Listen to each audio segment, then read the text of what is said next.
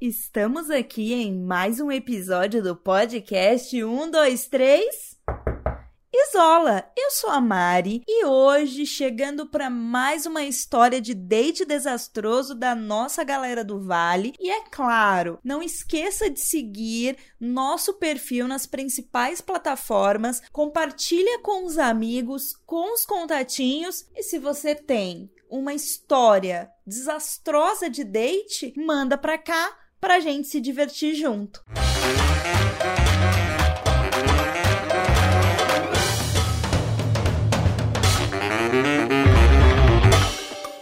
Hoje vamos contar a história do Marcos. Marcos é um cara solteiro de 21 anos que está cursando comércio exterior e mora com os pais. Novinho, Marcos, né? E ele já tá fazendo estágio na área dele, então, conforme ele mesmo me disse, ele nunca namorou e ele nem pensa nisso agora. Ele tá mais focado na carreira. E assim, gente, o que o Marcos gosta mesmo é de uma boa aventura.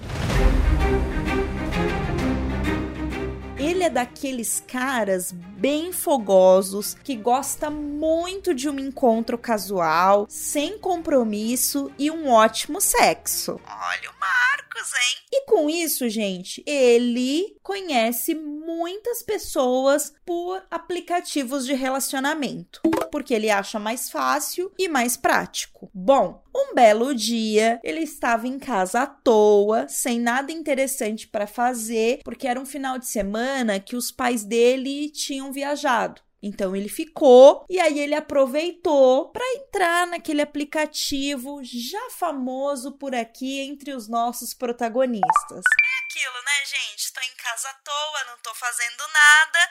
Vamos ver se eu encontro alguém para me tirar de casa e fazer alguma coisa. Bom, quem procura acha, né? E o Marcos achou. Ele começou de papo com um boy que aqui iremos chamar de Gabriel. Gabriel era um novinho de 20 anos, bem malhado, cara de baby, tinha um sorrisinho safado, sabe? E assim, tinha o estilo que o Marcos gostava. Eles começaram a conversar, a conversa foi evoluindo, esquentando, começaram a trocar uns nudes, até que o Gabriel convidou o Marcos para ir na casa dele. Aqui, gente, mais uma vez eu vou repetir. Olha a loucura de ir na casa do boy assim, no primeiro encontro. Tipo, acabou de começar a falar. Eu nunca. Porque eu sou muito cagona para isso. Sempre fui. Meus encontros na minha época de solteira era sempre assim, num shopping, num lugar bem movimentado. E mesmo assim, eu avisava alguém que a gente nunca sabe, né? Mas o Marcos não tinha medo. E se tinha medo, não tinha vergonha, não é, amores? E ele foi. Tava doido por uma aventura, tomou um banho, caprichou no perfume, chamou um carro de aplicativo e depois de mais ou menos uns 30 minutos ele estava na casa do Gabriel. Quando ele chegou, o boy morava em um apartamento bem bonitinho e ele estava sozinho, porque ele morava com o irmão, mas o irmão tinha viajado. E aí mal Marcos chegou no apartamento, não deu tempo nem dele elogiar. O boy já foi logo agarrando ele, beijando, uma loucura. O fogo que o Marcos gosta. Rolou de tudo, gente. Ali na sala mesmo. A transa foi ótima. Palavras do Marcos. Depois que acabou, o Marcos pediu licença para tomar um banho. E aí, depois dele terminar o banho, se trocar, tal, o Marcos deu um beijo no boy, disse que tinha sido ótimo ficar com ele, mas que ele precisava ir embora. É aquilo, né, gente? Só sexo, nada de compromisso. Nessa hora, gente, o boy olhou para ele, deu um sorriso e disse que tava tudo certo e completou 300 reais. Ai, gente. Oi? Como é? 300 reais? E aí o Marcos começou a rir, porque ele achou que era uma piada. E aí ele disse pro Gabriel, né, que o sexo com ele valia muito mais que isso, mas que infelizmente ele tinha que ir embora porque tava ficando muito tarde. Só que nesse momento, gente, o boy ficou bem sério, chegou mais perto dele assim e falou: Eu não tô brincando. Minha hora vale 300 reais e você vai pagar, porque eu não trabalho de graça. Gente, eu tô chocada, passada. E aí o Marcos, entendendo que ele não estava brincando, rebateu falando que ele não tinha dito que cobrava pelo sexo. E ele disse que não tinha dinheiro. E aí, gente, o Gabriel foi chegando mais perto, foi ficando mais sério e afirmou pro Marcos que ele tinha falado sim e que ele ia pagar, porque ele não ia sair de lá se ele não pagasse. Gente, corajoso, né? Porque nessa hora eu já tava ali, ó, me cagando toda de medo. Deus me livre. E aí, para completar com chave de ouro, o Gabriel puxou um canivete e apontou bem perto do nariz do Marcos e disse para ele que ele ia ter que pagar pelo programa e falou: "Dá sua carteira". Gente, olha o perigo. Meu Deus.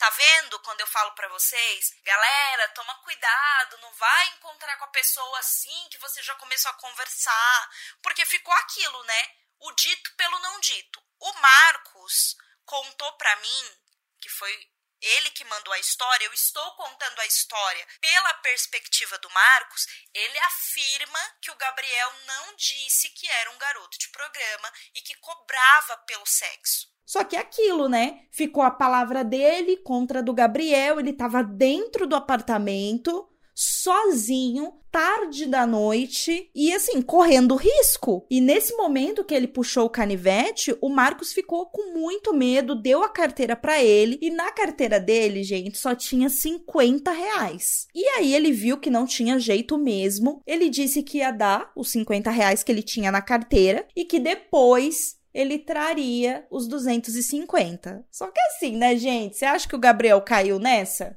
Não, né? O boy pegou o celular do Marcos, que tava na mão dele, e falou assim: beleza, não tem problema nenhum você trazer amanhã. Amanhã eu te devolvo o celular. Gente, olha a situação.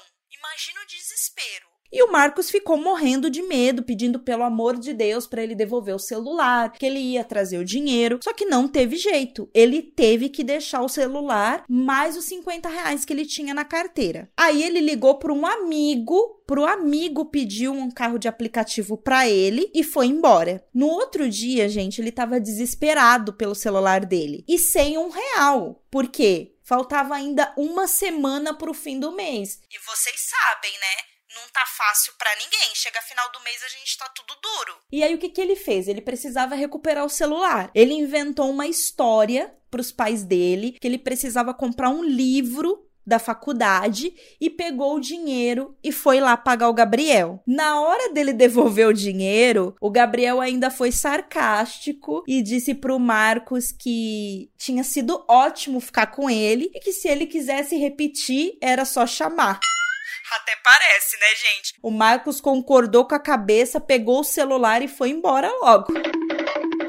Gente, olha a situação tudo isso, toda essa situação perigosa por uma hora de prazer, hein? Tudo bem que o Marcos gosta de uma aventura, mas essa daí, gente, foi a mais. E ele conta que depois dessa experiência, ele ficou tão traumatizado que ele sempre pergunta pra pessoa se ela cobra ou não pelo sexo. Pelo sim, pelo não, né, gente? É melhor perguntar. Aqui fica o alerta mais uma vez cuidado ao marcar um date na casa da pessoa. Ou até mesmo quando você marca um date na sua casa e não avisa ninguém. Porque assim, gente, dessa vez o Marcos teve um prejuízo de 300 reais, mas graças a Deus ele tá bem. Ele não se machucou, tá tudo bem com ele. Mas poderia ter acontecido alguma coisa. A gente precisa se resguardar. Quando a gente está conversando com alguém na internet, a pessoa pode ser o que ela quiser. Então, se você quer conhecer alguém,